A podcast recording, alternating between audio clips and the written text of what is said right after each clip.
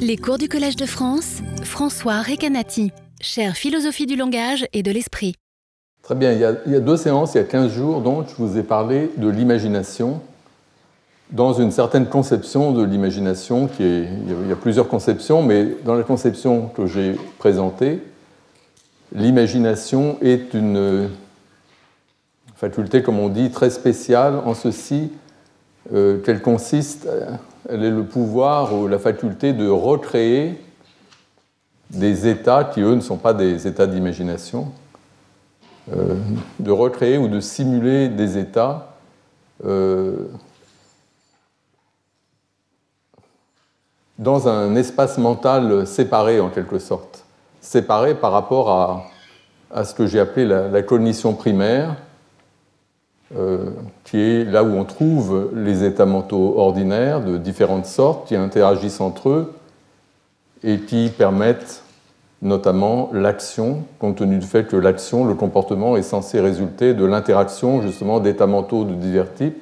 Il y a ce que vous savez sur le monde, il y a vos buts, ce que vous voulez, et compte tenu de ce que vous savez, de ce que vous voulez, ça détermine euh, vos intentions et ce que vous faites. Euh, donc il y a ce système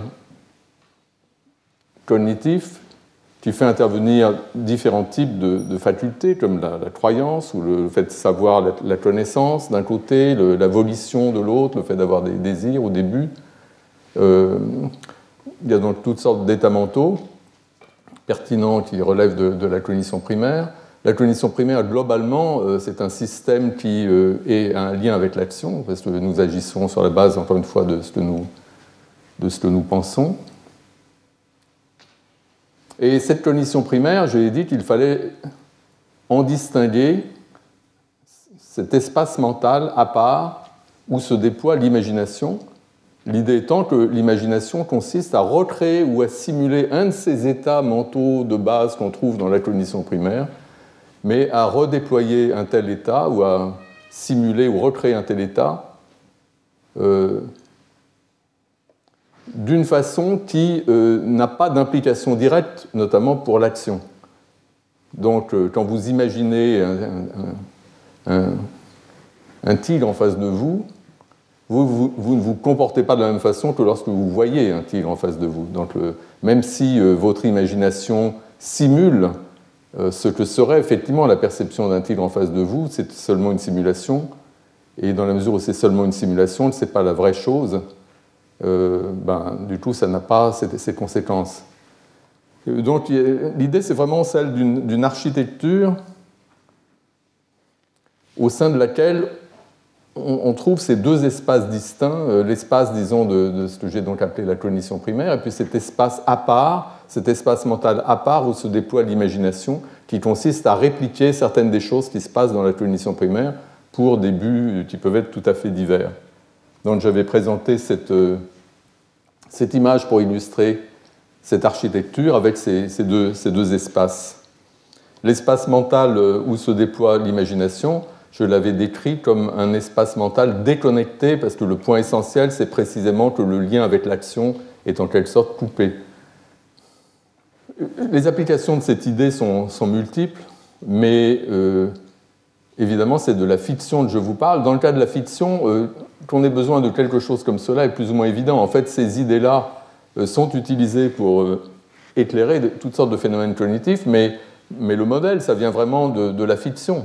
Et dans le cas de la fiction, il n'y a aucun doute que lorsqu'on écoute un conteur qui nous raconte une histoire, ou lorsqu'on regarde un film, lorsqu'on assiste à une représentation théâtrale, ou lorsqu'on lit un livre, dans tous ces cas-là, on emmagasine, on accumule au fur et à mesure de notre participation, disons, à l'épisode fictionnel, on, accumule en lisant ou en écoutant ou en regardant, on accumule des informations sur un monde imaginaire que dont on construit progressivement un modèle mental de plus en plus riche au fur et à mesure qu'on suit, qu'on suit l'histoire.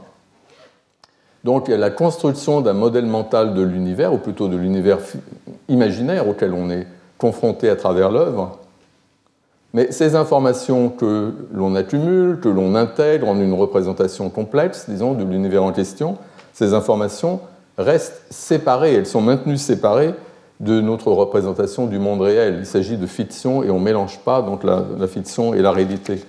On bâtit un modèle mental du monde imaginaire, mais euh, on ne le confond pas avec le monde réel. Donc on a deux représentations distinctes. Si on regarde simplement euh, l'aspect connaissance des choses, dans le cas de la cognition primaire, il y a notre encyclopédie mentale où nous avons notre représentation du monde. C'est là que nous euh, emmagasinons nos connaissances sur le monde au sein d'une représentation complexe et intégrée. Pour ça je parle d'une encyclopédie mentale. Et en parallèle de ça, on peut avoir une représentation, euh, évidemment forcément moins complète, mais, mais quand même assez riche et articulée, d'un monde imaginaire auquel on est confronté à travers euh, telle ou telle œuvre. On peut avoir une représentation dans cet espace séparé de, disons, du, monde de Sherlock Holmes, avec euh, un certain nombre de personnages, etc. Ce qui est intéressant, évidemment, c'est que ce monde, ces mondes imaginaires ne sont pas euh, totalement disjoints du monde réel, et on peut penser qu'en fait, en construisant ces mondes imaginaires, on prend toujours comme point de départ le monde réel, et puis on s'en éloigne sous les aspects qui sont en quelque sorte stipulés dans l'œuvre dont il s'agit. Mais on, suppose toujours plus ou moins que l'arrière-plan est le même, que tant qu'on ne nous a pas dit que les choses, tant qu'on ne nous a pas précisé que les choses ne se passent pas comme elles se passent normalement, eh bien elles se passent normalement. Euh, enfin, en tout cas, c'est une idée qui est répandue, mais je vais pas. Sur cette, question est importante, mais je ne crois pas que je vais en parler aujourd'hui. Ce qui compte, c'est l'idée que nous avons ces deux représentations mentales parallèles et séparées. La représentation primaire étant celle qui est connectée, c'est-à-dire qu'il y a un lien, une implication pour le comportement, c'est celle à laquelle, c'est la représentation à laquelle nous nous fions euh, pour euh, naviguer le monde, en quelque sorte, pour agir, etc. Alors que les représentations imaginaires, elles, elles sont simplement ça, des représentations imaginaires qu'on utilise euh, pour, le, en quelque sorte pour le, plaisir quand on, quand on s'engage dans, dans, la consommation d'une œuvre de fiction.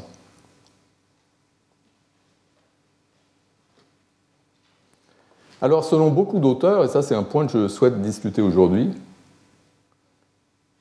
selon beaucoup d'auteurs, ou enfin beaucoup, selon certains auteurs, disons plutôt, la représentation imaginaire dont on parle, dans ce qui l'espace mental déconnecté, la représentation imaginaire dont on parle, quand il s'agit de la représentation de tel ou tel univers fictionnel, par exemple j'entends un, conte, un conteur me raconter une histoire et je bâtis une représentation mentale de l'univers auquel, se rapporte l'histoire en question. Donc la représentation imaginaire dont il s'agit est pour beaucoup censée être une représentation temporaire, c'est-à-dire une représentation qui existe pendant l'engagement fictionnel, pendant qu'on écoute l'histoire, pendant qu'on lit le livre, pendant qu'on regarde le film. Euh, il y a donc un engagement fictionnel qui est le moment où précisément la période pendant laquelle on construit cette représentation, on porte attention euh, au contenu de l'histoire, etc. Mais cet engagement fictionnel, évidemment, il a une durée limitée, c'est-à-dire qu'il y a un moment où on pose le livre, on revient à la réalité, il y a un moment où on sort de la salle de cinéma ou de la salle de théâtre, et de même, euh, le conte prend fin à un certain moment, typiquement dans une situation ordinaire de il y a des applaudissements, etc. Donc il y a une vraie scansion, le moment, disons, de, l'engagement fictionnel a une durée limitée. Et pour beaucoup, la représentation imaginaire qui va de pair avec l'engagement fictionnel, cette représentation mentale qu'on construit pendant notre engagement fictionnel, elle a une durée de vie limitée correspondant à la durée de l'engagement fictionnel. C'est-à-dire que euh, le rideau tombe, les acteurs viennent saluer, ben, c'est fini, on n'est plus dans cet univers fictionnel, on est maintenant de nouveau dans la réalité, on, voit les acteurs et non plus les personnages. Et de même, lorsqu'on referme le livre, on, revient à la réalité. L'idée étant que pendant l'engagement fictionnel, on fait comme si le monde imaginaire dans lequel on est plongé à travers la fiction, on fait comme si ce monde imaginaire que décrit la fiction était la réalité, et on met notre représentation du monde réel cette représentation qui pour nous est fondamentale parce que c'est sur elle qu'on se fonde quand il s'agit de faire quoi que ce soit, notre représentation du monde réel, on la met en veilleuse, on la met entre parenthèses, on lui substitue le monde imaginaire. Et euh, le fait qu'on ne se fonde pas sur la représentation euh, imaginaire pour agir, contrairement à ce qui se passe dans le cas de la représentation du monde réel, ce n'est pas vraiment un problème parce qu'on n'agit pas quand on est dans une salle de cinéma, dans une salle de théâtre, on n'agit pas, on est purement passif, donc on se contente effectivement de, jouir de cette représentation imaginaire, de, la construction de cette représentation imaginaire, et effectivement on n'agit pas, c'est-à-dire que notamment euh, si on voit euh, Dracula à l'écran, on ne s'enfuit pas, etc., comme je l'avais dit euh, il y a 15 jours notre représentation du monde réel, donc, nous la mettons en veilleuse, un peu comme ça correspond au fait qu'on baisse les lumières aussi. On baisse les lumières dans la salle de théâtre ou dans la salle de cinéma, ça permet de voir, non seulement ça permet de voir, euh, car sinon peut-être qu'on verrait moins, en tout cas au cinéma, on verrait moins bien l'écran, mais, dans le cas du théâtre, c'est pas tellement qu'on verrait moins, mais c'est plutôt une question d'attention. Il s'agit vraiment d'avoir son attention focalisée sur les, événements fictifs représentés, sur les scènes représentées, et pas euh, d'avoir l'attention euh, euh, attirée par des choses de la réalité. On est censé mettre justement en veilleuse notre représentation de la réalité, dont on est plongé dans une semi-pénombre, et, on se concentre sur ce qu'on voit à l'écran. Alors quand je parle de, mise en veilleuse, évidemment, il s'agit vraiment d'une mise en veilleuse, ce qui est quelque chose de subtil. ce qui est important, c'est que n'est pas quelque chose qui disparaît. Notre représentation du monde réel, en fait, ne disparaît pas. Donc, ce n'est pas tout à fait vrai qu'on substitue la représentation fictive à la représentation de la réalité, parce que la représentation de la réalité ne disparaît pas. On est conscient, c'est ce que je disais au moment où j'ai introduit cette idée d'immersion dans la fiction, même quand on est immergé dans la fiction, quand on lit un livre, qu'on est passionné, etc., ou quand on regarde un film, euh, dans tous ces cas-là, euh, notre attention se porte sur les événements imaginaires. C'est la représentation imaginaire qui est à l'avant-plan. Mais d'un autre côté, on ne perd pas tout contact avec la réalité. On est conscient de la réalité, on est conscient de notre voisin à côté, mais on ne porte pas attention. Si on commence à porter attention à ce qui se passe à côté, sur le fauteuil d'à côté, euh, on, perd, on perd un peu le fil, etc. Donc ce n'est pas souhaitable. Donc l'immersion va de pair avec cette mise en veilleuse, mais la mise en veilleuse ne signifie pas la disparition il y a quand même la présence marginale, aux marges de l'attention, il y a la présence de, toujours de la réalité. Évidemment, notre connaissance de la réalité n'est jamais endormie complètement, parce qu'on sait très bien qu'on est dans une salle de cinéma ou dans une, salle de théâtre. Tout cela, on le sait. Et surtout, cette représentation de la réalité, qui, jamais, euh, qui ne disparaît jamais, qui est toujours présente en marge, euh, cette représentation de la réalité, on peut la réactiver à tout moment. Et quand je dis la réactiver, elle ne disparaît pas, donc il ne s'agit pas de la faire revenir, parce qu'elle ne part pas vraiment, mais il s'agit de la faire revenir à l'avant-plan. On peut à tout moment la faire revenir à l'avant-plan. Euh, et c'est ce qui se passe effectivement quand le rideau tombe. Quand le rideau tombe, ben, on revient à la réalité, notre représentation euh, de la réalité reprend sa place, euh, sa place dominante. La raison pour laquelle je mentionne ce caractère, la mise en veilleuse, qui n'est pas une véritable, qui n'est pas qui ne signifie pas que la représentation de monde réel est éclipsée, mais simplement qu'elle a ce statut un peu marginal, qu'elle est mise à l'arrière-plan plutôt l'avant-plan, que d'être à l'avant-plan. Je mentionne ça à cause du contraste évident entre la fiction et le rêve. Le rêve, ça ressemble beaucoup à de la fiction, mais la différence, c'est que, sauf pour les catégories de gens euh, qui font ce qu'on appelle en anglais au moins des rêves lucides, je ne suis pas, certain, euh, du, c'est un terme français meilleur que cela. il y a des gens qui, quand ils rêvent, savent qu'ils rêvent.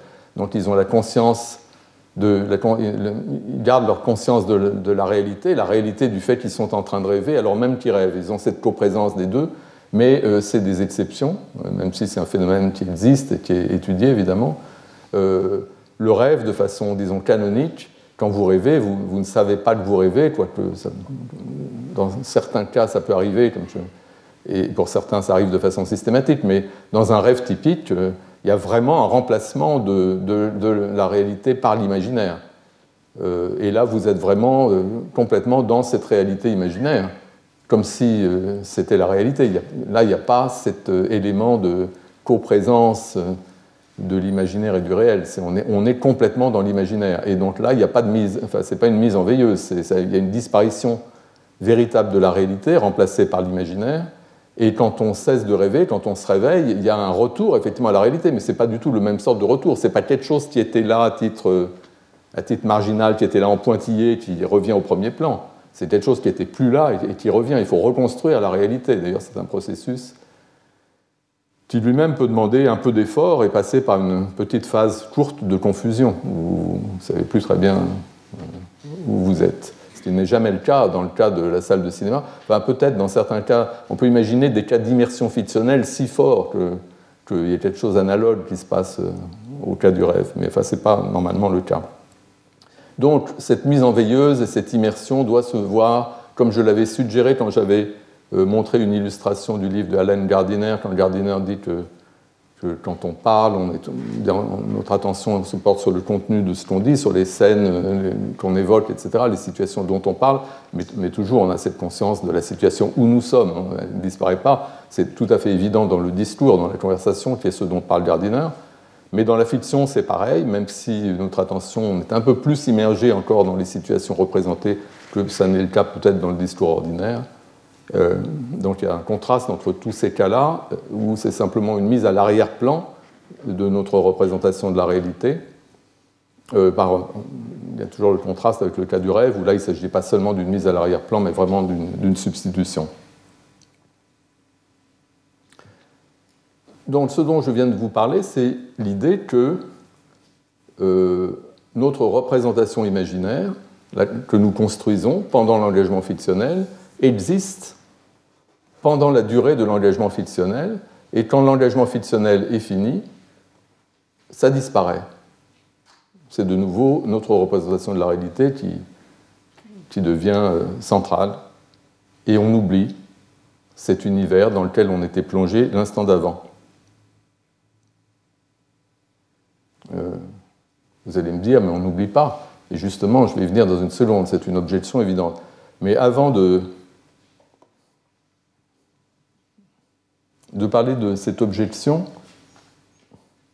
je voudrais mentionner euh, une thèse que j'ai évoquée déjà dans, une séance précédente, quand j'ai parlé notamment des travaux de Matraverse et des idées de Matraverse. J'ai dit que dans une thèse soutenue l'année dernière en Hollande, il y avait des idées analogues, et donc je vais reprendre certaines des idées de cette thèse de Meryl Semaine qui, qui développe, elle, euh, une notion qui correspond exactement à cette idée d'un espace mental séparé, possédant, euh, hébergeant, disons, des représentations dont le caractère fondamental est d'être temporaire et de durer pendant l'engagement fictionnel.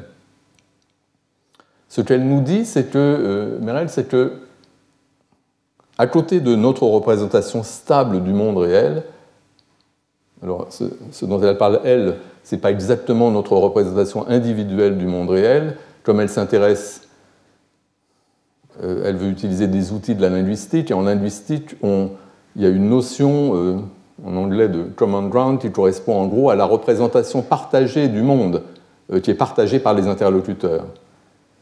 et, qui joue un rôle évidemment dans, l'analyse de la conversation, tout ce que les gens présupposent sur le monde, toutes ces connaissances qui leur sont communes. C'est de ça qu'elle parle, mais en fait, c'est très facile de donner de ces idées une version, disons, plus individuelle, où euh, une personne donnée a sa représentation du monde, donc c'est la représentation stable dont je parlais, l'encyclopédie mentale. Et à côté de ça, elle nous dit que nous disposons aussi d'un espace de travail, elle dit. Euh, vous ne voyez pas là sur l'image parce que c'est trop petit, mais le sous-titre, de, le titre de sa thèse, c'est Fiction and Common Ground, et le sous-titre, c'est une théorie du workspace, de, l'espace euh, de travail.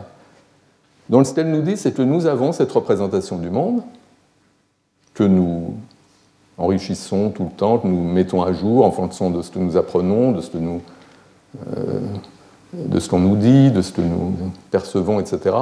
représentation qui sert, qui guide l'action. Donc nous avons cette représentation-là, représentation primaire, comme je l'appelle. Et à côté de ça, elle dit, nous avons un espace de travail. Et cet espace de travail héberge les représentations temporaires, et elle insiste sur le temporaire, que nous construisons pendant notre immersion fictionnelle.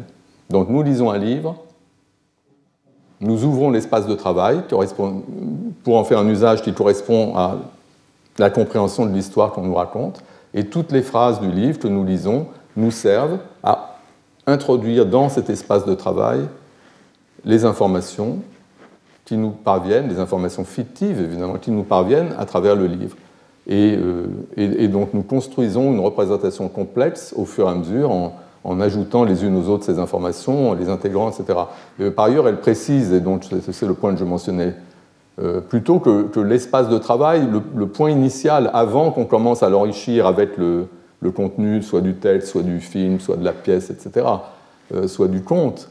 Euh, au départ, l'espace de travail, euh, dans sa conception, il n'est pas vide. Ce n'est pas une tabula rasa au départ où on va mettre les éléments que nous apporte le texte fictionnel.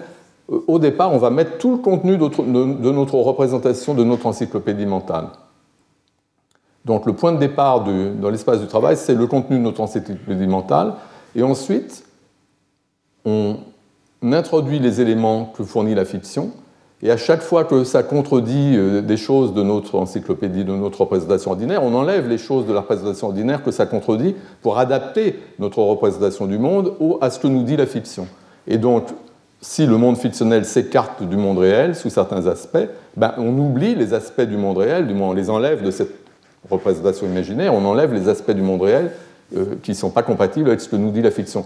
Mais quand ce que nous dit la fiction est compatible avec nos connaissances générales sur le monde réel, ben on les maintient parce que ça permet simplement d'enrichir la représentation générale. Et au terme du travail, on aboutit à une représentation assez complète d'un monde qui est un monde imaginaire qui suit en gros les, les, stipulations, enfin les choses qui, qui ont été dites dans le texte de fiction.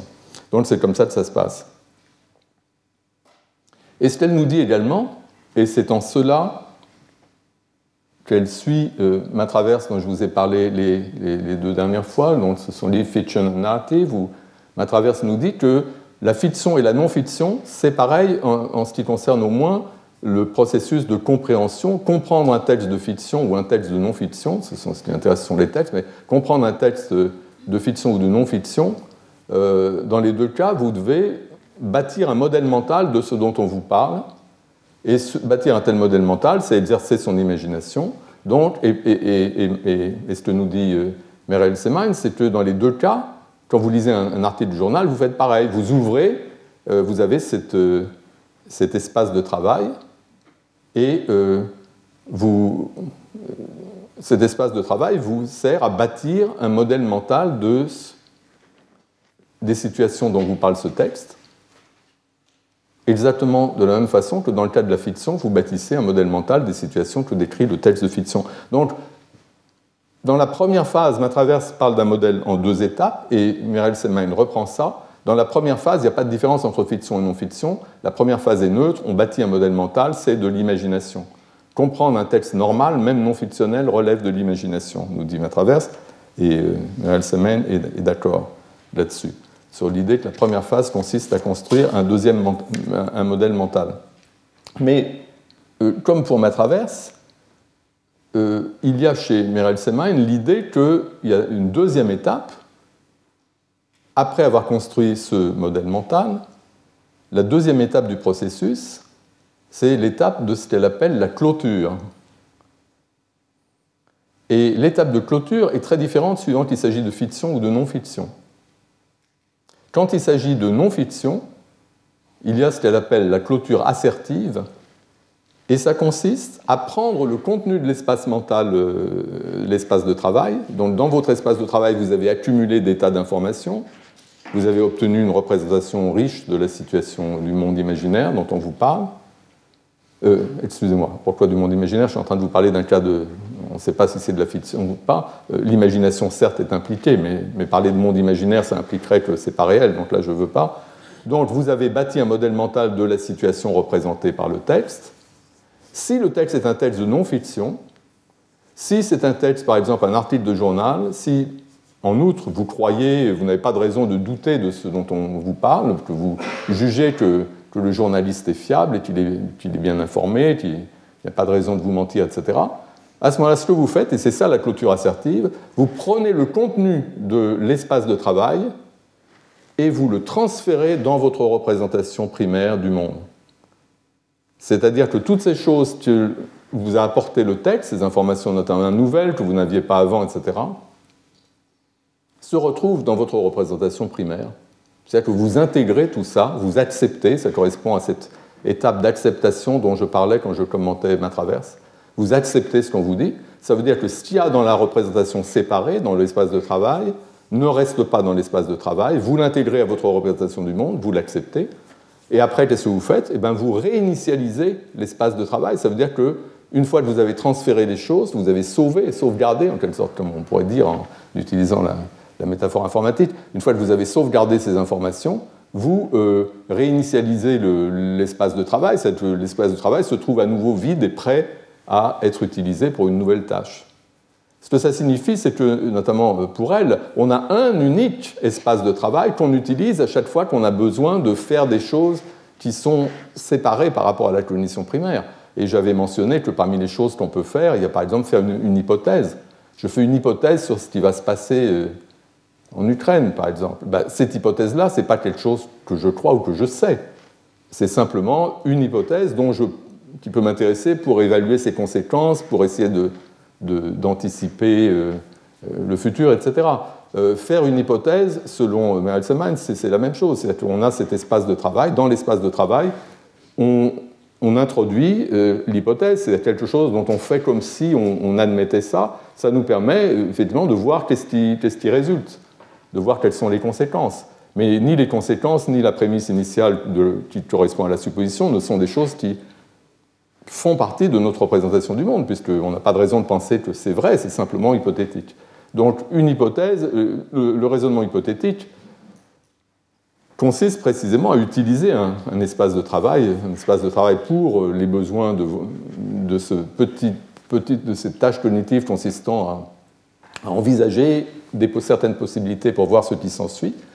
Et, euh, et, là, vous avez l'espace de travail, vous bâtissez cette représentation hypothétique, vous en tirez les conséquences, et quand vous avez vu ce qui s'ensuit, euh, vous pouvez peut-être intégrer à la représentation principale, la représentation primaire, le fait que telle éventualité aurait telle conséquence, c'est simplement la relation entre les deux qui est une chose que vous pouvez effectivement conclure, mais, ni la prémisse ni la conclusion elle-même ne se trouvent transférées dans la représentation primaire. Et une fois que vous avez fait euh, ce petit travail et que vous avez pu anticiper les choses, ben vous, à nouveau, vous, videz, vous réinitialisez l'espace de travail qui peut alors servir à autre chose.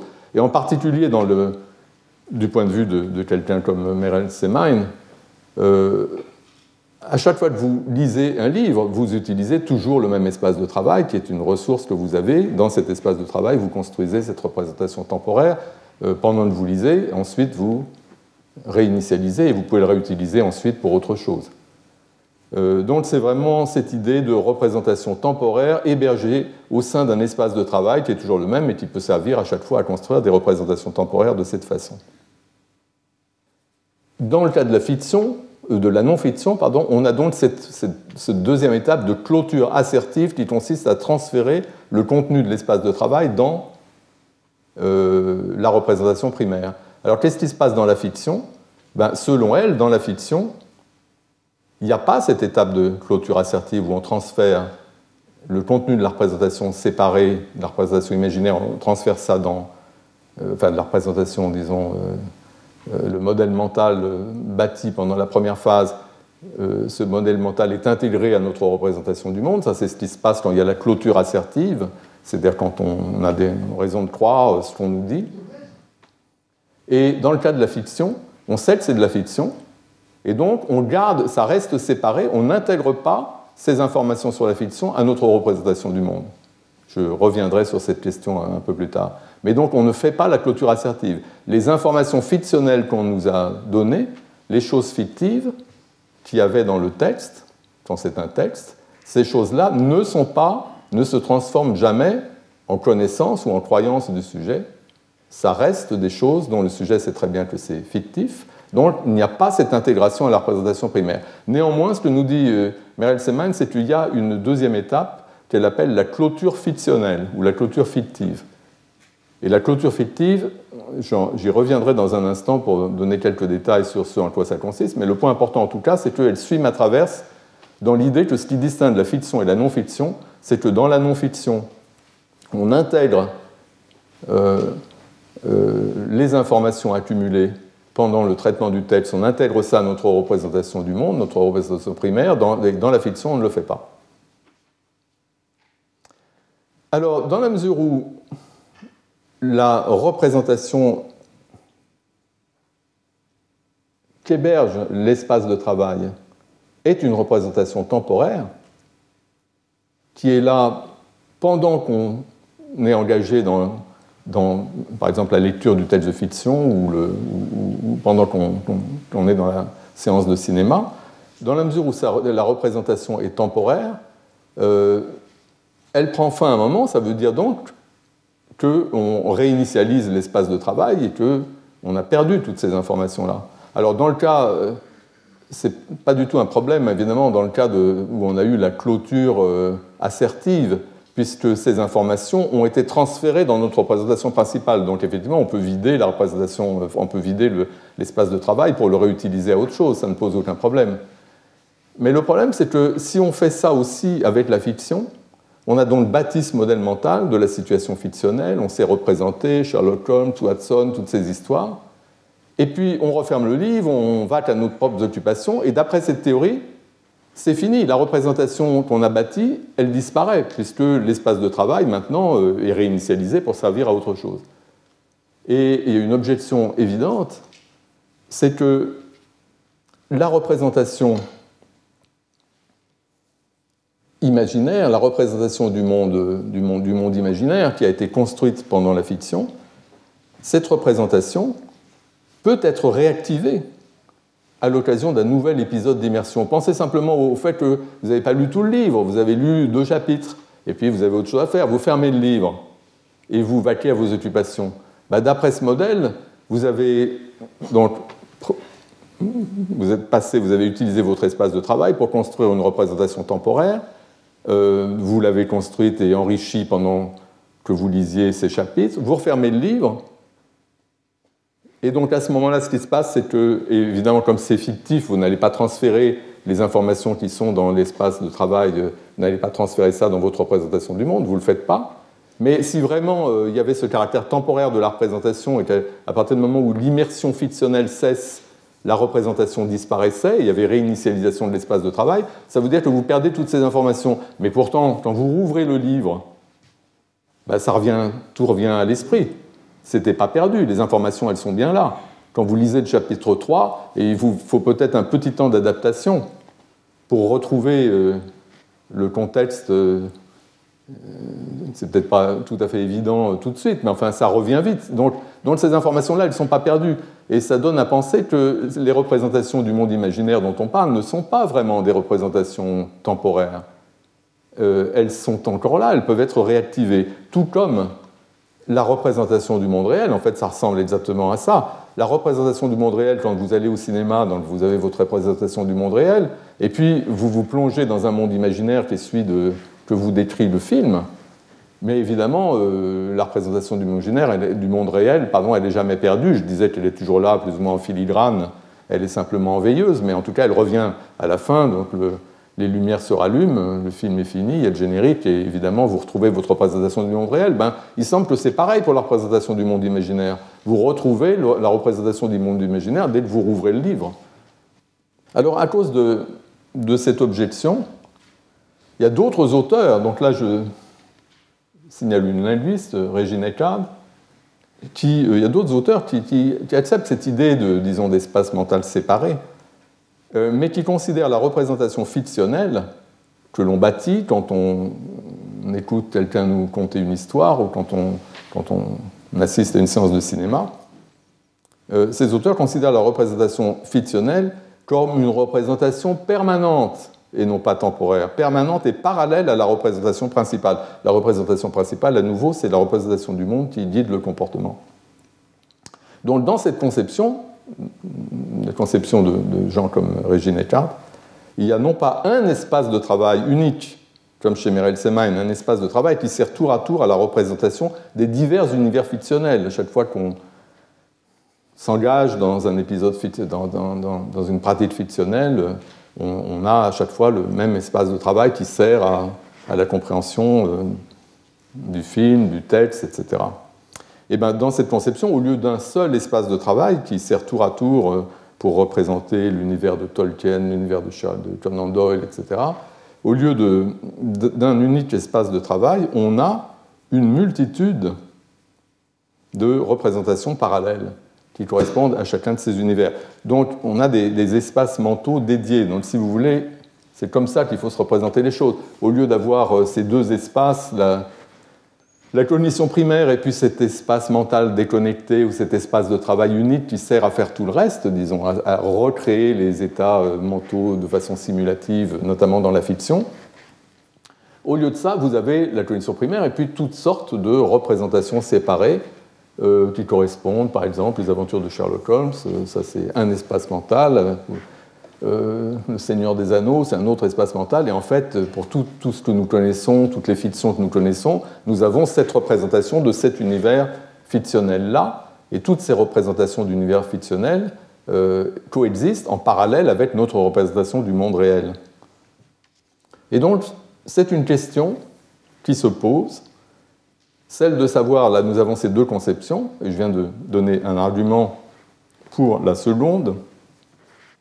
La question se pose de savoir s'il y a un espace de travail unique, comme le dit Merel Semain, servant à la simulation et accueillant de façon temporaire les représentations des mondes imaginaires qu'on rencontre dans la pratique de la fiction, ou bien s'il y a une multiplicité d'espaces mentaux séparés, chacun dédié à une tâche particulière, par exemple la représentation de l'univers du Seigneur des Anneaux serait un espace mental particulier. Ces espaces mentaux particuliers existant de façon plus ou moins permanente, ce qui permet euh, de, les réactiver euh, quand vous allez euh, au cinéma voir une adaptation du Seigneur des Anneaux, bah, vous réactivez peut-être votre représentation que vous avez formée en, lisant le livre. Enfin, bon, ça c'est des questions qui se posent de savoir exactement les... Des détails, disons, qui, qui sont importants quand on travaille dans ce domaine-là, mais moi je ne cherche pas à régler ces détails, donc on peut supposer que c'est la même représentation qui se trouve effectivement réactivée dans un cas de ce genre. Ou quand vous lisez la suite des aventures de Sherlock Holmes, il y a plein, de, plein d'aventures, euh, donc euh, vous avez les, vos connaissances antécédentes sur l'univers de Sherlock Holmes, et la nouvelle aventure euh, vient enrichir ça, mais c'est la même représentation. C'est dans la suite de la même représentation. Ce n'est pas quelque chose de nouveau, ce n'est pas un nouvel univers, c'est le même univers. Très bien. Alors il y a une autre question, donc ça c'est une question que je veux poser. Un univers, une représentation séparée unique, un espace de travail unique, ou bien des tas d'espaces mentaux correspondant à la représentation des divers univers fictionnels. Et il y a une deuxième question euh, que je voudrais poser, parce qui est liée à la première, je voudrais les discuter en quelque sorte ensemble et ça concerne le caractère séparé de la représentation fictionnelle. J'ai dit la représentation fictionnelle, elle, reste isolée dans le cas où on sait que c'est de la fiction, donc on n'intègre pas le contenu de la fiction dans notre représentation primaire du monde. Ça reste quelque chose qui est cantonné à un espace mental séparé où est représenté l'univers imaginaire. Alors cette idée d'une séparation, d'une isolation, c'est une idée qui est fondamentale, donc bien entendu je veux la maintenir. Euh, mais on pourrait quand même être tenté de la relativiser, de relativiser l'isolement de la représentation fictionnelle par rapport à notre représentation primaire du monde. Euh, pourquoi je dis ça, qu'on peut être tenté de la relativiser? Ben, Tout simplement parce que même si la représentation fictionnelle est cantonnée à l'espace mental séparé de l'imagination, et on ne confond pas les deux, l'imagination et la réalité, Néanmoins, il me semble que les représentations fictionnelles, notre représentation du monde imaginaire que nous construisons quand, par exemple, lisons un texte de fiction, cette représentation affecte notre représentation primaire, notre représentation du monde réel, de façon indirecte. Donc, ce pas de, les informations fictionnelles, certes, on ne les intègre pas à notre représentation du monde parce qu'on sait que c'est de la fiction. Mais néanmoins, ça a quand même un impact sur notre représentation du monde. Donc ça, c'est le point que je voudrais euh, traiter d'abord de façon préliminaire euh, au traitement de, l'autre point. Donc considérons un cas comme le Seigneur des Anneaux. Je parle du Seigneur des Anneaux parce qu'il y a certains euh, théoriciens de la fiction, moi je prends toujours Sherlock Holmes comme exemple, ainsi que d'autres, il y a certains théoriciens de la fiction qui prennent toujours le Seigneur des Anneaux, et c'est le cas notamment à Groningue, est l'endroit où cette personne a fait sa thèse, donc euh, Donc, beaucoup des exemples dans la thèse dont je parle de Merel viennent du Seigneur des Anneaux. Donc quand on lit Le Seigneur des Anneaux, on apprend qu'il y a une variété d'hommes très petits qui sont nommés hobbits parce qu'ils habitent dans des trous. Donc on apprend tout ça.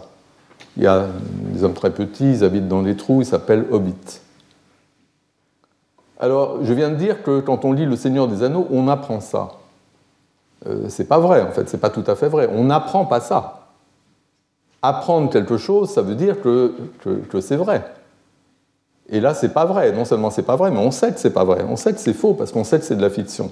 On sait qu'il n'y a pas euh, ces petits hommes en question. Mais on apprend quand même quelque chose quand on lit Le Seigneur des Anneaux.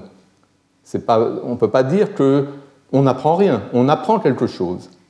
Et ce qu'on apprend quand on lit le livre, c'est que dans le livre en question, dans Le Seigneur des Anneaux, il y a une variété d'hommes très petits nommés hobbits parce qu'ils habitent dans les trous.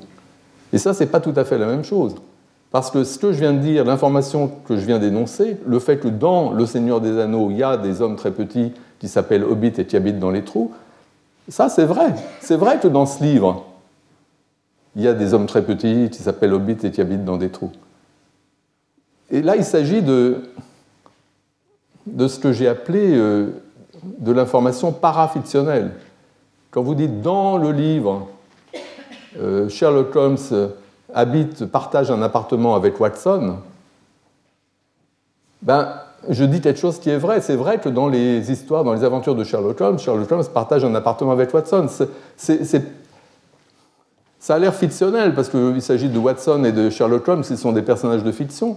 Et en même temps, quand il s'agit de choses vraiment fictionnelles, c'est des choses qui sont ni vraies ni fausses parce que c'est complètement imaginaire. Mais le fait que dans le livre, Watson partage un appartement avec, avec, Sherlock Holmes, c'est quelque chose qui est fictionnel sous certains aspects, mais ce n'est pas fictionnel sous d'autres aspects parce que notamment c'est vrai ou faux. Le livre de Conan Doyle fait partie de la réalité. C'est quelque chose qui existe, le livre. Et il a un contenu. Et ça, c'est dans la réalité. Il a effectivement un contenu. Il dit certaines choses, il décrit certaines scènes. Et donc des énoncés qui rapportent qui nous disent quelles sont les scènes que décrit le livre, de quoi parle le livre, etc. Euh, ce sont des énoncés qui portent sur la réalité et qui peuvent être vrais ou faux. C'est les énoncés que j'ai appelés parafictionnels. Euh, en tout cas, ce que nous dit euh, Merel Semain, c'est que l'information véhiculée par un énoncé fictionnel, imaginez un énoncé euh, Sherlock Holmes partageait euh, un, trois pièces avec, euh, avec Watson. Supposez qu'il y ait ça dans le, dans le livre. En fait, il n'y a pas ça dans le livre parce que, comme vous le savez, les aventures de Sherlock Holmes, c'est à la première personne, c'est Watson qui les raconte, donc il dirait je, effectivement, dans, dans l'aventure nommée les, débuts, les débuts, ou, de Sherlock Holmes, je ne sais plus, enfin, il y, a, dans l'épisode où il raconte sa rencontre avec, euh, Sherlock Holmes et le fait qu'il décide de louer un appartement ensemble, tout ça est dit à la première personne. Mais imaginez, faisons abstraction de ça, imaginons que ce soit à la troisième personne et que donc il est énoncé euh, euh, Watson partageait un, appartement avec son ami, avec son, Sherlock Holmes partageait un appartement avec son ami Watson. Euh, ça, c'est fictionnel. Donc c'est quelque chose qui est cantonné effectivement à cet espace de l'imagination, on se représente ce monde imaginaire, ce n'est pas quelque chose qui figure dans notre représentation du monde. Mais dans notre représentation du monde réel, on peut mettre l'information parafictionnelle que dans le livre de Conan Doyle, dans les aventures de, Sherlock Holmes écrites par Conan Doyle de telle année à telle année, etc., euh, le personnage de Sherlock Holmes euh, a parmi ses propriétés de, partager un, appartement avec Watson. Et ça, c'est quelque chose qui nous parle du livre et qui concerne le livre en tant qu'élément qui fait partie de la réalité. Ça, c'est une vraie information, vraie ou fausse. Euh, et c'est ce que j'ai appelé donc une information parafictionnelle. Donc ce que nous dit Semaine, c'est que même si l'information fictionnelle elle-même, c'est-à-dire Sherlock Holmes et Watson partagent un appartement, ça, ça reste dans l'espace mental séparé. C'est purement, c'est de l'imagination. Ça, ça n'est pas intégré à notre représentation du monde réel, parce qu'on sait très bien que Sherlock Holmes n'existe pas, que Watson n'existe pas, ce n'est pas une information qu'on va mettre dans notre représentation du monde réel. Par contre, ce qu'on va mettre dans notre représentation du monde réel, c'est le fait que dans le livre, euh, Watson et Holmes partagent un appartement. Et donc, ce que nous dit Semaine, c'est que la clôture fictionnelle, ce qui se passe à la deuxième étape quand un texte est un texte de fiction, on a toutes ces informations fictionnelles, on ne va pas ces informations fictionnelles qui sont dans l'espace de travail, on ne va pas les transférer dans l'espace principal, parce que ce pas des choses qu'on croit, on sait que c'est de la fiction, donc on ne va pas le mettre là-dedans. En revanche, ce qu'on fait, c'est quelque chose de plus complexe, on prend ces informations fictionnelles, on les enchasse sous dans la fiction, ou dans, si on parle des aventures de Sherlock Holmes, vous avez donc le, cet énoncé fictionnel, Sherlock Holmes et, Watson partageaient un appartement, euh, étaient colocataires. Vous prenez ça, vous l'enchassez sous le préfixe dans les aventures de Sherlock Holmes, et ça vous donne donc l'énoncé parafictionnel dans les aventures de Sherlock Holmes. Watson et Holmes partageaient un appartement. Ça, ça parle du monde réel, puisque ça parle du livre Les aventures de Sherlock Holmes, qui fait partie du monde réel, et donc ça, ça peut aller dans la représentation principale.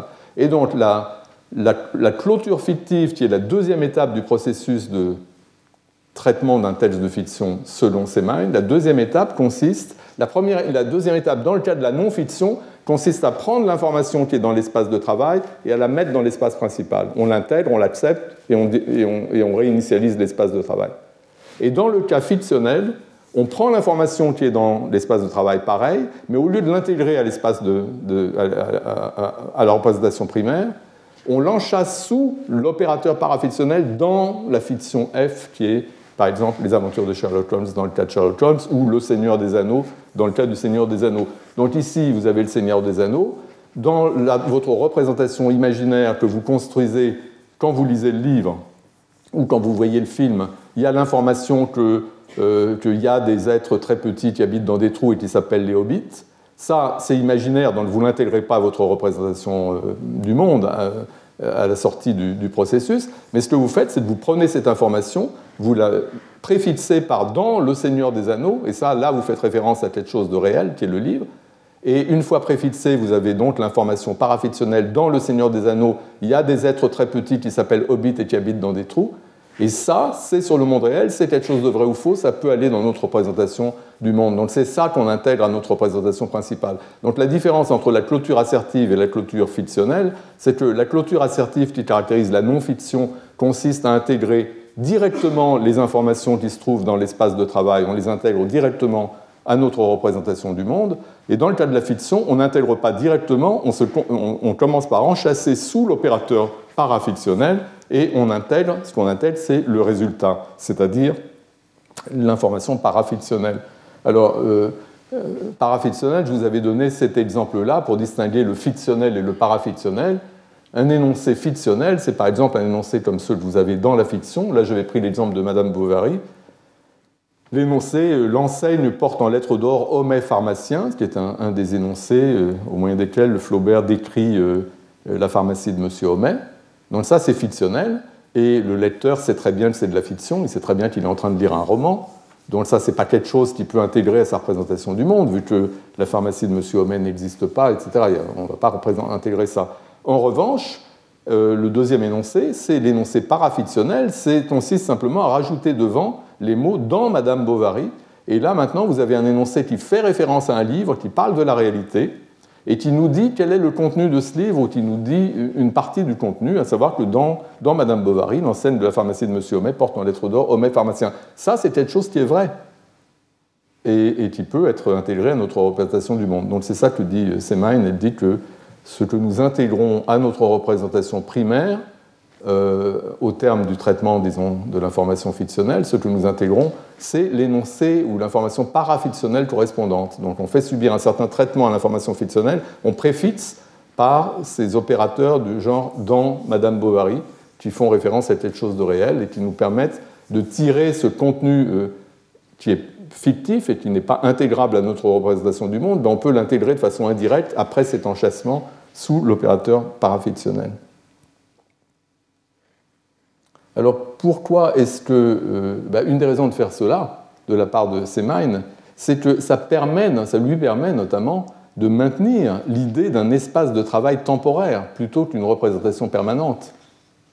tout en rendant compte du fait que l'information fictionnelle ne s'évapore pas de l'esprit du sujet après qu'il a cessé son immersion dans le monde imaginaire de la fiction, c'est-à-dire après qu'il a cessé de lire. Pourquoi ça ne s'évapore pas? Euh, Semaine accepte l'idée qu'il y a une disponibilité permanente de l'information fictionnelle. Donc ça, c'était l'objection à son idée de représentation temporaire, c'est que ces représentations de l'univers de Sherlock Holmes ou du Seigneur des Anneaux ou de Madame Bovary, c'est quelque chose qui est toujours accessible à la personne qui a été confrontée à l'histoire. Euh, c'est pas quelque chose qui est sorti de son esprit, c'est quelque chose que la personne peut réactiver à tout moment quand il recommence à lire, par exemple.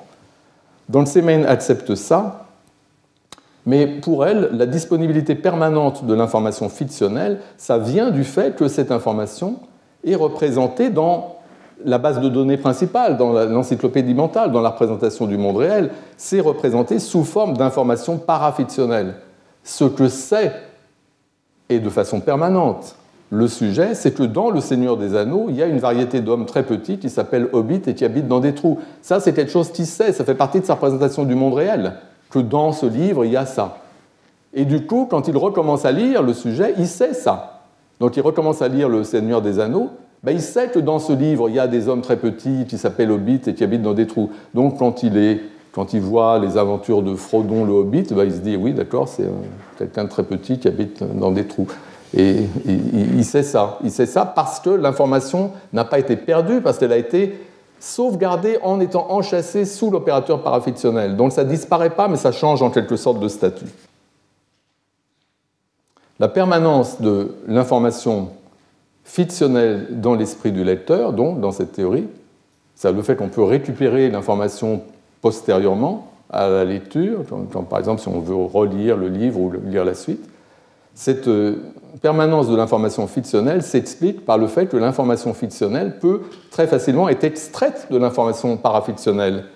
L'information parafictionnelle est intégrée à la représentation du monde, elle est là, elle est donc disponible, et on peut extraire de cette information parafictionnelle l'information fictionnelle. Donc vous savez que dans Le Seigneur des Anneaux, il y a des hommes très petits qui s'appellent Hobbit et qui habitent dans des trous. Et donc, quand vous vous immergez de nouveau dans l'univers du Seigneur des Anneaux, ben, vous pouvez aller chercher l'information fictionnelle. Il y a des hommes très petits qui habitent dans des trous. Elle est là enchâssée sous l'opérateur parafictionnel. Vous pouvez faire l'opération inverse de l'opération de, transfert. On peut de nouveau prendre cette information et la mettre dans l'espace mental séparé euh, dans lequel on est en train de, construire à nouveau euh, un modèle mental de ce qu'on est en train de lire, qui est la suite, disons, du Seigneur des Anneaux. Donc il y a, disons, des allers-retours possibles entre le fictionnel et le réel à travers précisément le parafictionnel qui fait en quelque sorte le pont entre les deux. Alors la raison principale pour laquelle Semaine, dans sa thèse, propose d'intégrer l'information parafictionnelle à la représentation principale, contrairement à l'information proprement fictionnelle, qui, elle, est séparée n'est jamais intégrée. La raison pour laquelle elle veut intégrer cette information parafictionnelle à euh, la représentation principale, c'est ce que je vous ai dit, c'est que cette représentation, euh, cette information est vraie ou fausse. C'est vrai que dans Le Seigneur des Anneaux, il y a des personnages qui s'appellent hobbits et qui sont très petits, c'est vrai. Et à partir du moment où c'est vrai, ça veut dire que ça parle de la réalité, ça concerne la réalité. Si ça ne concerne pas la réalité, c'est ni vrai ni faux. Et ça concerne la réalité, effectivement, parce que le livre de Tolkien fait partie de la réalité contrairement aux hobbits. Les hobbits, ils ne font pas partie de la réalité, c'est imaginaire. Ils n'existent que dans le monde imaginaire de la fiction. Mais bien que les hobbits, eux, soient imaginaires et n'appartiennent qu'au monde fictionnel, qu'ils n'appartiennent pas au monde réel, néanmoins, le fait que le livre parle des hobbits, ce fait-là, lui, c'est un aspect du monde réel. C'est un aspect qu'une description complète du monde doit, euh, doit incorporer. D'où l'idée chez Semen que les informations parafictionnelles sont intégrées à la présentation principale. Elles font partie des. Elles concernent le monde réel, elles sont vraies ou fausses, exactement comme les informations que j'ai appelées métafictionnelles. Souvenez-vous, j'avais cette distinction entre trois types d'énoncés pertinents pour l'analyse de la fiction. Les énoncés fictionnels, c'est les énoncés qu'il y a dans la fiction. Et puis, il y avait les énoncés parafictionnels, comme dans, dans Madame Bovary, euh, l'enseigne de la pharmacie porte en lettres d'or homme et pharmacien. Donc ça, c'est les énoncés qui commencent par dans tel livre, c'est les énoncés parafictionnels. Et puis les énoncés métafictionnels, c'est des choses comme Sherlock Holmes c'est un personnage de fiction créé par Conan Doyle en 1887. Et ça, c'est clair que c'est vrai, c'est clair que ça, fait, ça parle de la réalité. C'est dans la réalité, dans le monde réel, que Sherlock Holmes est un personnage de fiction créé par Conan Doyle en 1887. Ça concerne la réalité. Euh, c'est pas vrai dans la fiction que Sherlock Holmes est un personnage de fiction créé par Conan Doyle. Dans la fiction, Sherlock Holmes est un personnage de chair et d'os, donc c'est très très différent. Mais donc les énoncés métafictionnels parlent clairement de la réalité, ils disent des choses vraies ou fausses, et donc ils doivent correspondre à des choses qui, figurent dans notre encyclopédie mentale, dans notre représentation primaire de, la réalité. Mais c'est vrai aussi, euh, les énoncés parafictionnels euh, comme celui du haut, dans les aventures de Sherlock Holmes. Sherlock Holmes est un détective privé surdoué qui travaille à titre de consultant pour, pour Scotland Yard. Euh, ça aussi, c'est vrai. Euh, les deux types d'énoncés nous parlent du livre qui est une entité du monde réel. Et la différence entre les deux énoncés, c'est très différent, les métafictionnels et les parafictionnels, parce que les parafictionnels, on peut toujours les préfixer s'ils ne sont pas déjà par dans la fiction, et on ne peut pas faire ça avec les, métafictionnels. Vous ne pouvez pas dire dans la fiction, Sherlock Holmes, c'est un personnage de fiction créé par Conan Doyle, parce que ce n'est pas vrai. Donc dans les deux cas, vous parlez de quelque chose de réel qui est le livre. Donc c'est l'élément méta. Euh, vous parlez à propos de la fiction. La fiction est quelque chose de réel, donc ce sont des énoncés qui concernent la réalité. Euh, mais dans le cas de l'énoncé parafictionnel, celui qui commence par dans la fiction, c'est un certain aspect du livre qui fait partie de la réalité. Donc le livre, c'est un certain aspect du livre dont vous parlez, à savoir son contenu, ce qu'il décrit. Alors que dans les énoncés métafictionnels, ce n'est pas de ça que vous parlez. Vous parlez du moment où il a été écrit, de son auteur, des choses de genre. Vous parlez pas du contenu. Et c'est important parce que le contenu, le contenu, c'est quelque chose d'imaginaire. C'est ça le problème. Le problème des énoncés parafictionnels, c'est que il nous parle de la réalité, il nous parle de quelque chose qui existe dans la réalité, à savoir le livre. Ils, attribuent au livre des propriétés que possède effectivement le livre, celui d'avoir un certain contenu. Donc tout ça est vrai ou faux, tout ça nous parle de la réalité. Mais d'un autre côté, le contenu dont on parle, les Hobbits, Sherlock Holmes, Watson, tous ces trucs-là, c'est complètement imaginaire. Et donc, parce qu'il dévoile le contenu de la fiction, les énoncés parafictionnels, il me semble, du moins c'est la thèse que je voudrais soutenir, les énoncés parafictionnels portent à la fois sur le monde réel, à savoir la fiction en tant qu'une entité qui existe dans le monde réel, et puis ses propriétés, les propriétés qu'elle possède effectivement. Donc les énoncés parafictionnels portent à la fois sur le monde réel et sur le monde imaginaire projeté par l'œuvre de fiction. Et euh, les énoncés parafictionnels font en quelque sorte un lien entre les deux. En d'autres termes, les énoncés parafictionnels imposent une double perspective, je dirais, euh, relativement à la fiction. Et euh, ça rejoint des choses dont je vous ai parlé dans une séance précédente, c'est cette idée de perspective interne et de perspective externe. Les énoncés parafictionnels, d'abord, nous imposent une perspective externe sur la fiction, la fiction considérée comme une entité dans le monde réel, le livre qui existe, qu'on peut aller acheter dans une librairie, qui a été écrit une certaine d'années par un certain auteur, etc. Donc ça, c'est la perspective externe qui est évidente dans le cas des énoncés métafictionnels. On parle du livre conçu de l'extérieur comme une entité euh, du monde réel. Donc il y a cette, euh, cette perspective-là, qui est comparable à celle des, des énoncés métafictionnels, mais à la différence des énoncés métafictionnels, dans le cas des énoncés parafictionnels, comme dans la fiction euh, Holmes et Watson partagent un appartement, euh, dans les énoncés parafictionnels, il y a aussi une perspective interne qui est la même perspective que vous adoptez quand vous lisez le livre. Quand vous lisez le livre, vous vous immergez dans l'univers fictionnel. Vous voyez l'univers fictionnel de l'intérieur. Vous voyez, avec les yeux de l'esprit, euh, Watson, Holmes partageant leur appartement, etc. etc. Donc ça, vous êtes à l'intérieur de la fiction. Vous plongez dans le contenu. Le contenu, c'est quelque chose d'imaginaire, c'est un monde imaginaire. Et en même temps, l'énoncé parafictionnel, il prend aussi la perspective externe parce qu'il vous dit que ça, c'est le contenu de ce livre. Le livre en question, c'est quelque chose de la réalité. Vous regardez de l'extérieur le livre comme étant une entité réelle. Et en même temps, vous vous plongez dans son contenu et vous voyez Holmes et Watson. Et donc, la thèse que je veux défendre, c'est que les énoncés parafictionnels mêlent les deux perspectives à la fois. La perspective externe qui caractérise les énoncés métafictionnels, comme euh, euh, Sherlock Holmes est un personnage de fiction introduit par Conan Doyle en 1887, donc on voit les choses vraiment de l'extérieur, du point de vue du monde réel, disons. Mais en même temps que cette perspective externe, commune avec les énoncés métafictionnels, les énoncés parafictionnels partagent aussi avec les énoncés cette fois fictionnels la perspective interne où on se plonge dans le contenu même, le contenu imaginaire de la fiction. Je pense que pour entrer, comme on dit, c'est la métaphore de entrer dans une fiction. Entrer dans une fiction, c'est considérer son contenu, ce qu'elle raconte. Pour entrer dans la fiction, vous devez imaginer l'univers fictionnel. Il n'y a pas d'autre façon d'entrer dans une fiction ou d'accéder à son contenu. Accéder au contenu d'une fiction, c'est imaginer la situation que, la fiction décrit. Or, précisément, les énoncés parafictionnels, quand on vous dit bah, dans ce livre, il y a des personnages, des, êtres humains très petits qui habitent dans des trous, quand on vous dit ça, on vous fait imaginer justement les situations que décrit effectivement euh, le livre en question.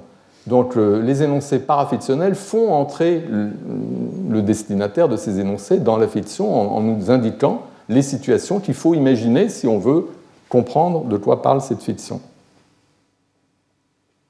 Donc les énoncés parafictionnels commencent en quelque sorte par une perspective externe. On nous, nous parle du livre, il nous dit dans ce livre, donc on est bien dans d'autres représentations du monde où parmi les choses qui existent, il y a les livres de fiction qu'on peut lire, qu'on peut acheter, etc. Mais en nous disant quel est le contenu du livre, ils nous, conduisent à imaginer les situations que décrit le livre. Et ça, c'est une perspective interne et qui repose sur l'imagination.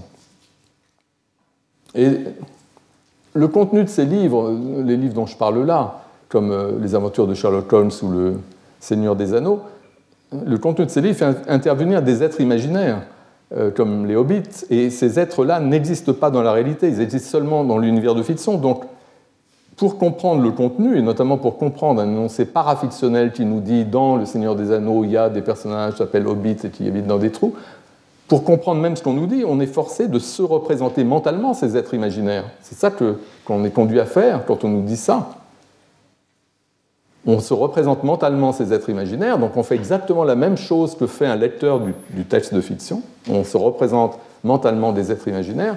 Et ce qui se passe dans le cas de l'énoncé parafictionnel, c'est qu'on se représente ces êtres imaginaires pour attribuer au livre un certain contenu, et ça, ça concerne la réalité. Donc, pour résumer, pour comprendre les énoncés parafictionnels, il faut avoir un pied dans le monde imaginaire et être capable de se représenter les Hobbits, Sherlock Holmes, Watson et tout. Et il faut avoir en même temps un pied dans le monde réel, et il faut articuler les deux en désignant en quelque sorte le monde imaginaire en question comme ce à quoi se rapporte la fiction en question. Euh, les histoires de perspective, euh, je ne sais pas si vous vous souvenez, là je parle de perspective interne et de perspective externe, mais Margherita Arcangeli, dans la deuxième séance du séminaire qui suit le cours, avait euh, introduit une distinction, je pense que c'était peut-être à propos de la mémoire, je ne sais plus, mais enfin une distinction bien connue euh, entre ces deux perspectives. Si on vous dit, si on vous parle d'un cavalier euh, se promenant sur une plage, vous pouvez vous représenter cela, euh, la situation d'un cavalier qui se, promène sur une plage, un cavalier à cheval se promenant sur une plage, vous pouvez vous représenter cela de deux façons. Et la perspective interne, c'est vous pouvez vous représenter cela du point de vue du cavalier. Donc ça, c'est l'image de gauche. Du point de vue du cavalier, qu'est-ce que vous voyez? Vous voyez euh, peut-être avec les yeux de l'imagination, si vous imaginez euh, cette, promenade, vous voyez ou vous imaginez euh, les choses du point de vue du cavalier, c'est-à-dire vous voyez ce que lui voit, vous ne voyez pas le cavalier lui-même, vous voyez ce qu'il voit, donc vous voyez les choses du point de vue du cavalier. C'est la perspective interne par rapport au cavalier. Et à droite, vous avez la perspective externe, où là, vous vous représentez le cavalier se promenant sur la plage à cheval de l'extérieur. À ce moment-là, ce n'est pas du point de vue du cavalier, c'est du point de vue d'un spectateur. Et ça, c'est le point de vue externe. Et, c'est pareil ce qui se passe dans l'exemple que je vous donne. Vous avez à gauche la perspective externe sur le livre, Le Seigneur des Anneaux. Vous vous représentez de l'extérieur le livre comme une entité euh, du monde réel. Mais vous pouvez aussi vous représenter de l'intérieur le contenu du livre, c'est vous vous représentez les hobbits, euh, les personnages, et là vous êtes à l'intérieur de la fiction. Donc c'est ça les deux perspectives, la perspective externe et la perspective euh, interne dans le cas de la fiction. Et ce que je dis, ce que je soutiens, c'est que alors que les énoncés fictionnels correspondent à la perspective interne, on est immergé dans la fiction, on se représente l'univers imaginaire, la perspective, les énoncés métafictionnels adoptent la perspective externe, on nous parle des, des, livres, des films, comme de choses qui existent dans le monde réel, et on leur attribue des propriétés qu'ils possèdent effectivement. Mais les énoncés parafictionnels font une sorte de jonction entre les deux en nous disant, en nous parlant, en faisant référence à quelque chose comme le livre, qui est une entité du monde réel, en disant quelque chose de vrai à son propos, mais ce quelque chose qu'on nous dit, à savoir quel est son contenu, de quoi il parle, c'est quelque chose à quoi nous n'avons accès que par l'imagination. C'est-à-dire que c'est en nous représentant un univers imaginaire et donc en adoptant la perspective interne qu'on peut arriver à comprendre quelle est la propriété qui est en fait attribuée au livre en question. Donc la perspective est à la fois externe et interne, c'est une perspective qu'on peut appeler interne-externe ou externe-interne avec un, slash. Et cette double, comme je l'ai indiqué, cette double perspective qui caractérise les énoncés parafictionnels par opposition aux deux autres catégories, euh, leur donne un statut à part et ça, on peut formuler ça, je l'ai fait à l'instant, en termes, disons, de, faculté. Je pense que les énoncés fictionnels, on l'a dit, sollicitent l'imagination dans la perspective simulationniste et non, et non la croyance, non la connaissance, non le jugement. Euh, quand vous lisez un texte de fiction, vous imaginez des choses. Vous ne formez pas des croyances comme ça se passe lorsque vous lisez un article de journal. Donc les énoncés fictionnels ne prétendent pas donner des informations sur la réalité, ils relèvent du faire comme si. C'est pourquoi ils ne sont ni vrais ni faux. Et c'est particulièrement vrai dans le cas, ou particulièrement évident dans le cas où les énoncés fictionnels mentionnent ou font référence à des personnages qui n'existent pas, des personnages imaginaires comme Sherlock Holmes. Euh, ce que dit un énoncé fictionnel sur Sherlock Holmes ne peut pas être évalué comme vrai ou faux, puisque c'est de la fiction. Et donc, l'acte de référence à Sherlock Holmes est simulé de la part de l'auteur, fait comme s'il parlait de quelqu'un qui existe, mais on sait bien que ça n'existe pas. Et de même, les assertions qui sont faites sur Sherlock Holmes et Watson quand on dit qu'ils habitent ensemble, on sait bien que ce n'est pas des vraies assertions que fait l'auteur. Euh, il ne nous dit pas des choses dont il a connaissance, il invente, puisque c'est de la fiction. Donc la notion de vrai ou de faux ne s'applique pas du tout aux énoncés fictionnels. Il y a seulement la simulation de la référence, la simulation du jugement, etc. Mais les énoncés parafictionnels, c'est donc le point que, j'apporte aujourd'hui, c'est que les énoncés parafictionnels aussi incluent une référence à des individus imaginaires comme Sherlock Holmes ou, Bilbo, le. Bilbo, euh, on dit Bilbo, j'ai découvert en anglais euh, Frodo, en anglais on dit Frodo, mais en français c'est Frodon, et donc Bilbo c'est pas Bilbon. ma connaissance est assez indirecte de ces choses. En tout cas, euh, ces individus imaginaires, ils n'existent pas. Donc la seule façon de se les représenter, euh, c'est de faire marcher l'imagination. Donc les énoncés parafictionnels impliquent, leur compréhension même implique de faire fonctionner l'imagination. On ne peut pas euh, comprendre un énoncé parafictionnel sans faire fonctionner l'imagination. Or, l'imagination, c'est ce qui relève de cet espace mental séparé. L'imagination, ce n'est pas dans l'espace mental principal, dans, le, dans la cognition primaire. Donc on a vraiment une sorte de, à cause de ce caractère hybride des énoncés parafictionnels qui reposent sur les deux perspectives qui impliquent pour une large part l'imagination, dans la mesure où le contenu qu'ils invoquent, c'est un contenu imaginaire impliquant des individus qui n'existent pas, etc. Ces énoncés imposent donc le recours à l'imagination et par conséquent à l'espace mental séparé et déconnecté. Ce qui fait que l'idée de Semine que les informations parafictionnelles, on les met dans l'espace, dans, la cognition primaire, on les met dans la représentation du monde parce que c'est vrai ou faux, ça ne me convainc pas. Parce que je pense que les énoncés parafictionnels, certes, ils sont pertinents pour la représentation primaire, ils sont vrais ou faux, ils nous parlent de quelque chose qui existe, qui est le livre, par exemple. En ce sens, oui, c'est un rapport avec la cognition primaire, la notre encyclopédie mentale. Mais on ne peut pas éliminer l'aspect imagination et l'aspect imagination que comportent les énoncés parafictionnels qui mentionnent des êtres imaginaires, euh, cet aspect nous demande de maintenir un lien avec l'espace mental séparé. On ne peut pas intégrer les énoncés, les informations parafictionnelles, comme le prétend Semaine, on ne peut pas les intégrer à la représentation principale qui concerne la réalité. Je pense qu'il vaut mieux voir les énoncés parafictionnels comme établissant une sorte de lien entre les deux. Donc, ce que je vous propose en fait comme représentation, c'est quelque chose comme cela, c'est-à-dire que on a dans notre encyclopédie mentale, on a des dossiers mentaux portant sur euh, les œuvres de fiction qui sont des, choses qui appartiennent au monde réel, comme n'importe quoi. Et à toutes les choses qui appartiennent au monde réel, nous avons des informations à leur sujet, enfin celles dont, quand, nous savons que ces choses existent. Donc nous avons un dossier mental sur le roman de Tolkien, Le Seigneur des Anneaux, et c'est là-dessus que nous mettons euh, les informations de type métafictionnel. Nous savons qui a écrit le livre, quand, nous savons qu'il y a eu une adaptation au cinéma, nous savons plein de choses. Donc nous avons ce dossier mental avec l'information métafictionnelle, et ça fait partie de la représentation de l'encyclopédie mentale, c'est-à-dire de la représentation principale. Mais nous avons aussi une représentation fictionnelle, imaginaire des situations du livre, parce que nous avons lu le livre ou nous avons vu le film, et donc nous avons une représentation fictionnelle où il y a ce personnage, Frodon, j'essaie de m'appliquer à bien dire Frodon, euh, qui fait des choses, il part à la recherche de l'anneau, et tout ça c'est de la fiction, c'est de l'imaginaire, c'est pas réel. Et parce que c'est de l'imaginaire, et, ça ne peut être que de l'imagination, vu que ça n'existe pas, c'est quelque chose qui se trouve dans un état mental séparé et déconnecté. Ça ne se trouve pas dans la représentation principale. Mais ce que fait l'énoncé parafictionnel dans le roman de Tolkien, Frodon, un hobbit part à la recherche de l'anneau, ce que fait l'énoncé parafictionnel, c'est d'établir un lien entre les deux entre notre représentation de cette entité du monde réel qu'est le livre et ce contenu imaginaire que nous avons formé à la lecture du livre.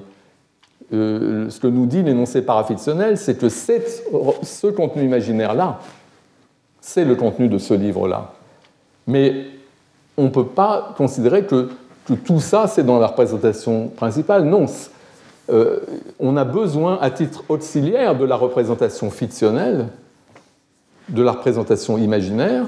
Et tout ce qu'on peut dire, c'est que dans euh, notre représentation du roman Le Seigneur des Anneaux, euh, nous avons un pointeur en quelque sorte, quelque chose qui, qui, va vers la représentation fictionnelle associée. La représentation fictionnelle associée, c'est là qu'on a l'information sur le contenu, parce que comme je l'ai dit, ce contenu, nous ne pouvons que l'imaginer. Ce contenu, c'est un monde imaginaire, on peut imaginer le monde imaginaire, on peut faire rien faire d'autre. Comprendre le contenu, c'est imaginer. Donc ces choses ne peuvent être que dans cet espace d'imagination, espace séparé, mais ce qui se passe, c'est que ce lien entre les deux, ce lien parafictionnel entre les informations que nous avons sur le livre et puis cette représentation imaginaire du contenu, euh, ce lien, euh, c'est quelque chose que nous, que nous maîtrisons, nous savons, quand nous avons lu, lu, le livre ou quand on en a suffisamment entendu parler, nous savons quel est le contenu du livre. Et donc, nous pouvons faire ce lien. Donc, ce que je propose, c'est de considérer que dans le dossier mental sur le roman de Tolkien, il y a, pour ce qui est du contenu, un petit pointeur, une petite flèche qui dit contenu du livre, flèche, et ça nous renvoie à un espace mental séparé où il y a cette représentation fictive, imaginaire, de situations impliquant des êtres qui n'existent pas. Donc, dans cette conception, ces espaces séparés où vous avez ces informations, euh, fictionnels, ben, ce ne sont pas des espaces de travail temporaires. Ce sont des représentations stables qui coexistent avec la représentation principale et qui l'enrichissent parce que la représentation principale contient des renvois vers ces représentations imaginaires qui nous fournissent un accès au contenu des, euh, œuvres de fiction qui sont représentées dans nos dossiers mentaux de type métafictionnel. Alors, euh, Semen a une objection à l'idée que, les énoncés parafictionnels, comme dans le roman de Tolkien, Frodon par la recherche de l'anneau, que de tels énoncés dont elle, elle pense qu'ils comportent des informations qui vont intégralement dans la représentation principale. Euh, elle objecte à l'idée que ces énoncés eux-mêmes reposent sur la simulation et l'imagination. Elle objecte que si c'était vrai, on ne comprend pas pourquoi on a cette intuition si forte que ces énoncés sont vrais ou faux. Si ces énoncés sont vrais ou faux, il faut bien qu'ils portent sur la réalité. Et donc, c'est donc normal de penser qu'ils font partie de notre représentation du monde.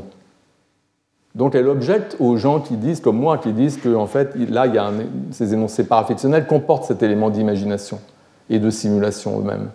Élément présent aussi, évidemment, dans les énoncés fictionnels. Et je pense que, que cette objection n'est pas du tout valable parce que ce que fait l'énoncé parafictionnel, c'est qu'il révèle ce que le texte de fiction demande à son consommateur d'imaginer. Un texte de fiction peut être vu comme une sorte de prescription.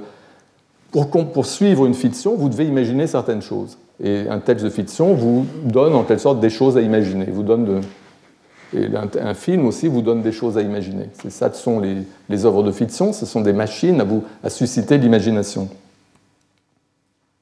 Et ce que fait un énoncé parafictionnel, c'est de la même façon, nous donner à imaginer certaines choses à travers la phrase enchâssée, par exemple Frodon, un hobbit par à la recherche de l'anneau. Pour comprendre ça, vous devez imaginer le personnage, Frodon, le hobbit, euh, partant à la recherche de l'anneau. Et ça ne peut être que de l'imagination parce qu'encore une fois, ce personnage n'existe pas. Donc vous devez imaginer, mais vous imaginez, le but de cet exercice d'imagination, c'est de comprendre le contenu du livre, de savoir de quoi parle le livre. Et ça, c'est quelque chose qui concerne la réalité.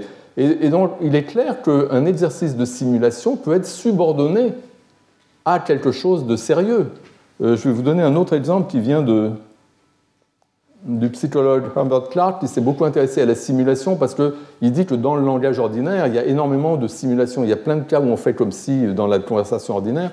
Et donc, du coup, il s'est intéressé de façon plus générale à, la simulation. il donne des exemples comme euh, le cas où j'essaie de vous communiquer comment ma sœur boit le thé. Et je vous dis, ben, elle boit le thé comme ça. Et je vous fais une petite simulation, une certaine façon de lever une tasse imaginaire. J'ai rien là, mais je lève le petit doigt, je le fais comme elle le fait. Donc ça, c'est clairement de la simulation, c'est du faire comme si, il n'y a aucun doute. Mais le but de tout ça, quand je vous dis ma sœur boit euh, le thé comme ça, euh, le but, c'est de vous faire comprendre comment ma sœur boit son thé. Et ça, c'est vrai ou faux qu'elle le fait comme ça. Cet énoncé inclut une simulation, incorpore une simulation, du faire semblant, mais l'énoncé global, il est tout à fait sérieux. Il vise à dire quelque chose, à, communiquer réellement quelque chose à propos de ma sœur. Euh, donc, la simulation peut être un instrument pour dire des choses qui sont vraies ou fausses. Et c'est exactement ce qui se passe dans le cas d'un énoncé parafictionnel. Dans le cas d'un énoncé parafictionnel, on a un énoncé qui nous dit quelque chose de vrai à propos, euh, qui cherche à nous dire quelque chose de vrai à propos de quelque chose qui est réel, qui est le livre, par exemple, ou le film, mais ce quelque chose qu'on nous dit, c'est quelque chose qui est son contenu, et le contenu fait intervenir l'imaginaire. Le contenu, c'est certaines situations imaginaires que le livre ou le, ou le film décrit, et il n'y a pas d'autre façon de saisir le contenu en question que d'imaginer les situations ou les scènes en question. Et, donc, à cause de cela, je pense qu'il faut penser aux énoncés parafictionnels comme étant un lien entre ces deux perspectives. Et donc, euh, c'est ce que j'essayais de représenter euh, avec le, schéma que j'ai donné. Et je pense qu'on peut avoir un schéma analogue pour la représentation des personnages comme Sherlock Holmes, dont j'ai dit qu'il y avait deux faces. Il y a Sherlock Holmes, le personnage de Sheridan qui n'existe pas, mais dont le livre fait comme s'il existait. Suite, il fume la pipe, qui joue du violon, qui est très intelligent, euh, qui partage un appartement avec Watson. Tout ça, c'est de l'imaginaire. Et on a une représentation mentale, ça c'est une idée qu'on trouve dans un texte de Enrico Terron, l'idée qu'il y a deux dossiers mentaux Sherlock Holmes différents. Il y a un dossier mental, si vous voulez, euh, fictif, où c'est le personnage de Fitz, c'est le, c'est le, le, personnage imaginaire Sherlock Holmes, qu'on imagine quand on imagine un détective sudoué qui fume la pipe, qui porte une houppelande, etc. Ça, c'est ce qu'on a à droite. Mais on a aussi un dossier mental métafictionnel sur le personnage de fiction. Je sais que c'est un personnage qui a été créé par Conan Doyle en une certaine année. Je sais qu'il a été très populaire, qu'il y a eu des adaptations au cinéma. Tout ça, c'est métafictionnel. Donc j'ai cet autre dossier mental, et le premier dossier mental se rapporte à un individu de Sherlock qui n'existe pas donc il n'y a pas de référent, on fait comme si. Le, par contre, le dossier métafictionnel, lui, se rapporte à quelque chose qui existe. C'est le personnage de fiction comme entité culturelle qui a été créé un jour euh, par quelqu'un. Et euh, on peut euh, penser que Sherlock Holmes, le mot Sherlock Holmes désigne soit l'un soit l'autre. Et on a même des énoncés, des énoncés comme Sherlock Holmes est un personnage de fiction créé par Conan Doyle en 1887, détective surdoué, il travaille occasionnellement pour Scotland Yard, où dans le même énoncé, on fait référence à la fois il semble au personnage de fiction comme entité culturelle qui est venu, qui a été créé une certaine année, mais on fait en même temps référence au personnage de Sheridos. Euh, et, ça donne à penser qu'en fait c'est la même réalité. Ce qui est vraiment problématique, c'est la raison pour laquelle je vous avais introduit à un moment, mais très rapidement, c'était en fin de séance, l'image de Janus Bifrons, c'est l'idée que Sherlock Holmes est double, qu'il a ses deux faces. C'est à la fois un personnage de Sheredos qui n'existe pas et une sorte d'objet abstrait, d'entité culturelle, d'artefact qui lui existe. Et le mot Sherlock Holmes, le nom Sherlock Holmes peut faire référence soit à l'un, soit à l'autre. Et donc ce que je propose, excusez-moi, je n'arrive plus. Voilà. Et ce que je propose en fait, c'est que il y a effectivement ces deux choses, elles sont distinctes et on a bien deux dossiers mentaux distincts. Un dossier fictif qui se rapporte à cet individu de Chados qui n'existe pas mais on fait semblant, et puis un vrai dossier mental sur le personnage de fiction, le genre de dossier mental que déploient des critiques littéraires quand ils parlent de Sherlock Holmes. Mais il y a un lien, c'est-à-dire que le, dossier métafictionnel, ce qu'on sait de Sherlock Holmes, le personnage de fiction, euh, l'entité culturelle, euh, on sait non seulement quand il apparaît pour la première fois, dans quel livre, etc., mais on sait aussi quel est son contenu, le contenu du livre. On sait que Sherlock Holmes, ce personnage de fiction, il est en quelque sorte un personnage qui est censé, qui représente euh, un individu possédant un certain nombre de propriétés, détective surdoué, fume la pipe, etc. Donc ce que je voudrais, c'est introduire dans notre dossier mental sur le personnage de fiction comme entité culturelle, que l'on peut situer dans le monde réel, un pointeur vers cet autre dossier mental dont nous parle Théron, qui est le dossier fictionnel, qui est notre représentation imaginaire du personnage de Chérédos. Et ce pointeur, c'est un peu pareil que le pointeur dont je parlais tout à l'heure dans le cas des énoncés parafictionnels. Mais il est temps que je m'arrête et donc je vous remercie beaucoup pour avoir assisté, ceux d'entre vous qui sont là depuis le début au cours, parce que c'est le dernier cette année. Et donc, euh, la fin, ce sera en fait tout à l'heure, quand nous aurons entendu le dernier exposé du séminaire de l'année, donc ce sera à, à, 3h30 dans un petit moment. Merci. Retrouvez tous les contenus du Collège de France sur www.colège-2-france.fr.